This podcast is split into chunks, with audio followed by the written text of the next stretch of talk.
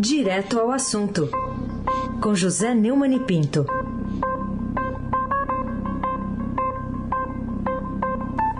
Oi, Neumani, bom dia. Bom dia, Raíssa Abac, Almirante Nelson e o seu transatlântico no Suez. Está esgotado, Moacir Biasi, Clã Bonfim, Manuel Alice Isadora.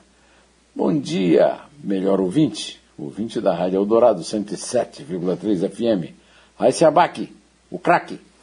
Bom, vamos começar com a notícia, eu não sei se é política ou policial do dia. A Polícia Federal passa a investigar Bolsonaro que joga a culpa em Pazuello. Esse resumo está na manchete de hoje do Estadão. O que, que você espera dessa investigação, Neumann? É poli-poli, né? Uma notícia poli-poli, né? Policial e política. A Polícia Federal abriu inquérito para investigar se Jair Bolsonaro cometeu crime de prevaricação por supostamente não ter comunicado aos órgãos de investigação indícios de corrupção nas negociações para a, a, compra da vacina indiana Covaxin pelo Ministério da Saúde. Né? É, não sei o que esperar disso aí. Sabe que a Polícia Federal é comandada por um bolsonarista de raiz, Ministério da Justiça, que é a sua chefia também, mas eu conheço a Polícia Federal desde os tempos do Lula, né, do PT. E a Polícia Federal sempre foi rachadíssima, né? já que os Bolsonaro entendem tanto de rachadinha, pode ser que eles entendam também da Polícia Federal, que é uma rachadura só. Né? Na época do Lula, o, a, o filho do Lula chegou a ser gravado, ministro do Supremo chegou a ser é, gravado também pela Polícia Federal, porque a Polícia Federal tinha é, basicamente três facções. É, uma, a facção petista, chefiada pelo Paulo Lacerda, que era o diretor, foi diretor da ABIN também, uma facção é, tucana, que eu acho que não existe mais, é, e, uma facção é, das viúvas do Romeu Tuma, que também está bastante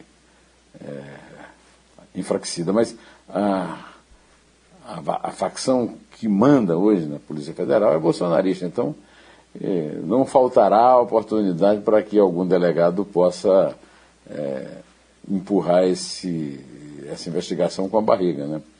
Agora, o mais engraçado de tudo é que o Bolsonaro nega que é funcionário público.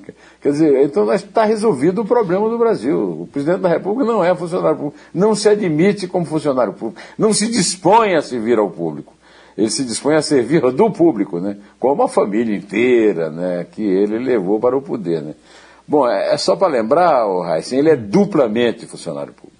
Ele é oficial do Exército aposentado, e deputado federal aposentado e presidente da República no exercício do poder. De onde é que ele tirou essa pataquada, esse abaque?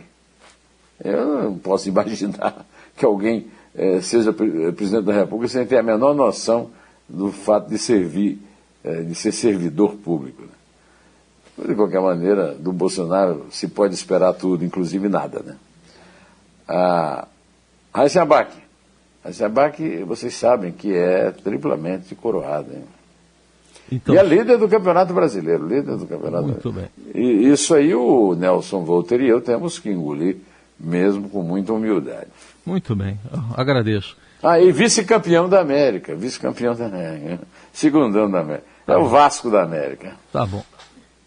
Olha só, eu, eu só quero registrar aqui, é, disso que você falou, artigo que eu li mais cedo aqui, 317 do Código Penal, 327 é, do Código Penal, que prefeito da lei, funcionário público também é quem, embora transitoriamente ou sem remuneração, exerça cargo, emprego ou função pública, tá? Ah, então tá. vale também para cargo transitório. Sabe aquele cargo que o cara fica, sei lá, quatro anos?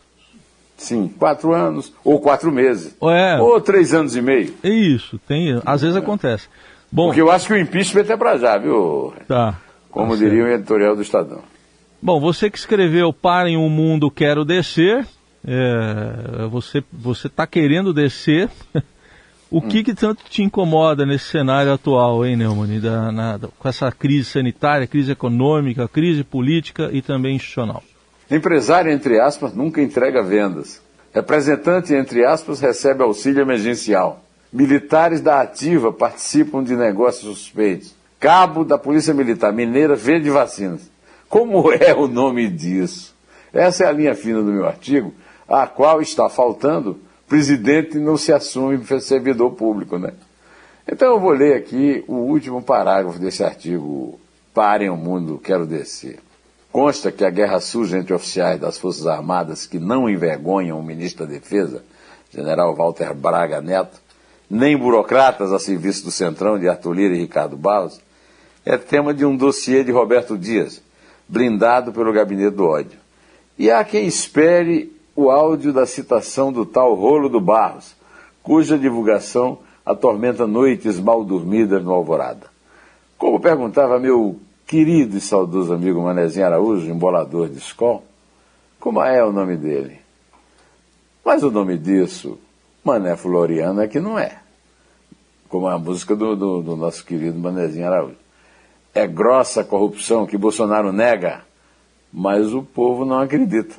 Quem duvidar, veja o Datafolha. 70% dos ouvidos acham que há corrupção e como há no desgoverno Bolsonaro, Eisenbach, craque.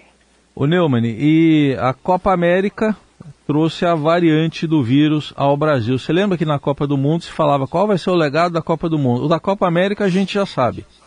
Duas cepas. Por isso, é, já está valendo o apelido de Cepa América, ou de Cova América. Você que é o rei do trocadilho, o que é que você prefere, Raíssa? Cepa América ou, ou, Cova América? Acho que as duas são muito negativas no caso, então tá, tá servindo, as duas servem, viu? A cepa e a, e a cova. Os estrangeiros que vieram ao Brasil para participar da Copa América estavam infectados por uma nova variante do coronavírus, que até então não havia entrado no país, não apresentavam sintomas da Covid-19 e cumpriram um protocolo de isolamento, segundo informou ontem o governo do estado do Mato Grosso, onde a nova variante foi mapeada.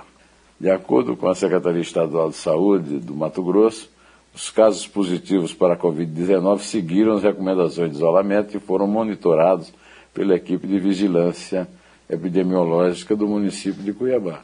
O governo do Mato Grosso confirmou a informação publicada pelo Estadão de que a variante de interesse B1.621, originária da Colômbia, que não havia entrado no território brasileiro, foi mapeada no Estado. O governo do Mato Grosso não informou quanto tempo os estrangeiros com a nova variante ficaram no país e se o Estado já chegou a identificá-la em algum brasileiro.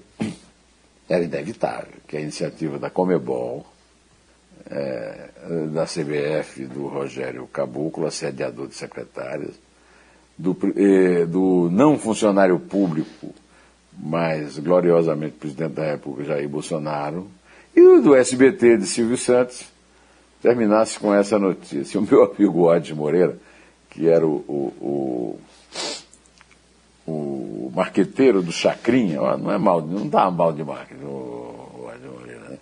ele disse o seguinte, é, o vice-campeonato da seleção brasileira tem tudo a ver com o vice-campeonato do SBT, mas ele foi muito é, otimista, porque o SBT está ali disputando o terceiro, né? Eu espero que as autoridades municipais das sedes dos Jogos da Libertadores da América não repitam a dose. Não deixem entrar público. Né? O Flamengo pressiona, é tudo bolsonarista na direção do Flamengo. Né? Mas mais do que diabólico, seria imbecil repetir esse erro trágico. Mas eu, eu não posso esperar nada mais de cartola de futebol, nem muito menos de membro do desgoverno Bolsonaro. E dos, desses estados aí, por exemplo, o Rio de Janeiro é um estado bolsonarista, controlado por um tal de Cláudio Castro. Ou, aliás, controlado por um tal de Flávio Bolsonaro. Aí se abaque. Aí se abaque, eu quero insistir aqui, é líder do Campeonato Brasileiro, viu? E o Almirante Nelson não é. Não é. Nesse momento não. não. É. Mas ele está é. feliz com o Renatinho Paz e Amor, que chegou ontem ao, ao, Flamengo. É mesmo? É, tá, porque ele falou que ele foi muito paz e amor, parecia até o, presidente Bolsonaro. Chorou, não foi? É. Foi, foi emocionado e estava num tom bem paz e amor mesmo. É o Renatinho, vamos lá. É, vamos seguir aqui com, já que a gente falou aí do presidente Bolsonaro, né? o presidente supremo Luiz Fux chamou o presidente Bolsonaro para pedir respeito à Constituição. É, você acredita em por quantas horas nesse respeito, Neumann? Ah, talvez, é, sei lá. É, talvez o tempo que. Tem uma história muito boa do meu é, Dois Dedos de Prosa, com Walter Maierovitch. Walter recebeu um juiz da, da, italiano, né? que veio ao Brasil pedir para mudar o, o Bucetta, lembra do Bucetta? Estava preso na Polícia Federal em Genópolis, ele queria, e a justiça italiana queria colocá-lo na casa da detenção. Né? E aí o, o, o, Walter foi lá com ele, mostrou a casa de detenção, e aí ele disse, ah, mas cadê a vigilância? Não tem vigilância. Quantas celas tem? Não tem cela. E foi, não tem luz, não tem luz. Aí o, o, o, juiz italiano pergunta, e quantas horas você acha que ele duraria aqui? Oh, assim, muito cortês, né? Como sempre, o Walter Maior disse assim, quem sabe dois dias. Ele disse, quem sabe duas horas, disse o juiz italiano, e desistiu da mudança. É a mesma coisa, né? É. Talvez duas horas, né? É, é, talvez até a próxima visita do gado, dos ruminantes do Palácio da Alvorada, né? Bom, mas vamos à notícia. O presidente do Supremo Tribunal Federal, Luiz Fux, convidou Bolsonaro para uma reunião realizada ontem no Salão Branco da Corte, onde trataram de remediar a relação de crise entre os poderes. Fux pediu que Bolsonaro respeitasse os limites da Constituição. Segundo apurou o Estadão, o presidente teria se comprometido a moderar os ataques. Moderar os ataques significa, ele disse que o, o Barroso é imbecil, quem sabe idiota, ou não sei qual é que seria uma, uma moderação de ataques aos ministros do Supremo Tribunal Federal e do Tribunal Superior Eleitoral. Convidei o presidente da República para uma conversa diante dos últimos acontecimentos, onde debatemos o quão importante é para a democracia brasileira o respeito às instituições e os limites impostos pela Constituição Federal, disse Fux à imprensa. Ele disse que o, o Bolsonaro recorreu a uma fábula evangélica sobre perdão para demonstrar que entendeu o movimento de Fux em busca de estancar a crise mas eh, não esgotou as tentativas de conciliação. O Fux afirmou que tem uma nova eh, reunião que vai ser realizada para tratar da relação institucional. Ainda sem data, contará com a presença do presidente da Câmara dos Deputados, Arthur Lira, e do Senado, Rodrigo Pacheco. O presidente do Supremo disse que a nova conversa tratará da tentativa de fixar balizas sólidas para a democracia brasileira, tendo em vista a instabilidade do nosso regime político. Olha, após o encontro, o, Bolsonaro disse que ele agora vai se, agir como Jairzinho, Paz e Amor. Aliás, Jairzinho, o Jair Ventura pai, né? Segundo Gerson de Oliveira Nunes, os dois foram colegas no Botafogo e na seleção de 70, foi o melhor jogador da Copa de 70, segundo o Gerson. Então, o Jairzinho é um, é um, é um bom exemplo para o Bolsonaro seguir. Mas não sabemos por quantos segundos, quantos átimos, né? Eu diria que o Fux bateu na cangalha. Vamos ver se o burro entendeu, né? Uhum. Oh, me desculpe, o, o, burro, que é um animal muito servidor, não, não, é, não é uma boa comparação, né? Não, não. Vamos ver, se, vamos ver se o vírus, se o novo coronavírus entendeu. Então aguardemos. Aí abaixo. O coraque, o craque. Aguardemos pela, pelos próximos momentos no cercadinho para ver se vai ter, sair alguma novidade. Eu queria que você falasse também dessa manchete que está hoje no Estadão. Tem uns deputados né, da nova geração, que são chamados de sub-30. A maior parte dos deputados sub-30 cogita deixar partido. Então está querendo essa. Esse pessoal está querendo trocar de partido, Neumann. O que, que eh, justifica essa inquietação? É, segundo a matéria do Estadão, é, são a Tabata Amaral, Felipe Rigoni, o Kim Kataguiri, o Henrique Mizazzi e a Luísa Canziani estão na mira de legendas que querem renovar seus quadros e ganhar uma cara mais jovem e moderna para as eleições de 2022. A maioria dos 14 deputados com até 30 anos recebeu convites para pular a cerca partidária. Agora de pular a cerca não é lá uma atividade. O cara pode, na, na, na hora do pulo, quebrar alguma, algum osso. Né? Né, algum osso ou mesmo a cara, que pode quebrar a cara. Né? Nem todos pretendem deixar suas atuais legendas, mas já negociam mais liberdade e espaço nas decisões que, em geral, são tomadas por caciques das siglas. Né? Enquanto alguns buscam novos desafios por causa das divergências internas e outros estão mesmo atrás da sobrevivência. Já está na hora de tirar os partidos que não obedecem à cláusula da barreira, da barreira da ilegalidade. Isso é que seria importante. Não essa, esse trânsito, é, esse trânsito sub-30, como diria o, o, o, almirante Nelson, que é também sub-30, né, almirante? Aí, Sabac, o craque. Ele ficou feliz com esse, com esse sub-30 que você concedeu a ele, tá bom? Ele tá, tá esfuziante aqui. Ele continua achando o Renato Portaluppi um belo. Belo, belo, belo. Ele sempre fala isso. Ele sempre fala isso. Ele gosta. É, sabe o que, que ele não gostou só ontem? Que ele não estava de óculos escuros na, na coletiva. O Nelson gosta quando ele usa óculos escuros. Mas ele não podia usar os óculos escuros porque ele chorou, ele precisava. Ah, é verdade, tem razão. Ele precisava mostrar que chorou. Né? Tem razão. Óculos esconderiam. É, de chorar tá o imposto de renda ou não? Porque o, o texto do imposto de renda deve manter a tributação de acionistas, está informando hoje o Estadão. Nessas idas e vindas do imposto de renda, agora tem essa nova notícia. É, né, isso aí é uma, o resultado de negociações entre o relator do texto, né, o deputado Celso Sabino, e a área econômica do governo. O parecer vai, deve ser apresentado hoje aos líderes partidários.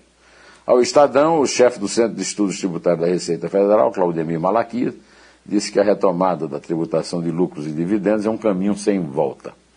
Extinta em 1996, a taxação está no centro da polêmica que envolve a proposta apresentada pelo governo ao Congresso. Mais de duas semanas depois da apresentação do projeto, só ontem a Receita abriu os números sobre o impacto da proposta na arrecadação e apontou uma revisão das estimativas após a pressão do setor privado e de parlamentares para o governo apresentar os detalhes das projeções. O, eu acho até que a iniciativa é louvável, não tem sentido isenção para o cara que ganha. Nós já falamos do absurdo, né? os caras que ganham mais são isentos de impostos. Né? É. Então a iniciativa é louvável. Mas está muito longe de ser uma reforma tributária para valer. Mais uma conversa, né? mais, um, mais um, um, uma fake news. Fake news, Heisenberg o craque. Agora, é. já que não temos aqui a, a Carolina para nos é, abrir o, a contagem, você pode fazê-lo, fa, pode, poderá fazê-lo. Vamos lá, é três. É dois. É um. Em pé.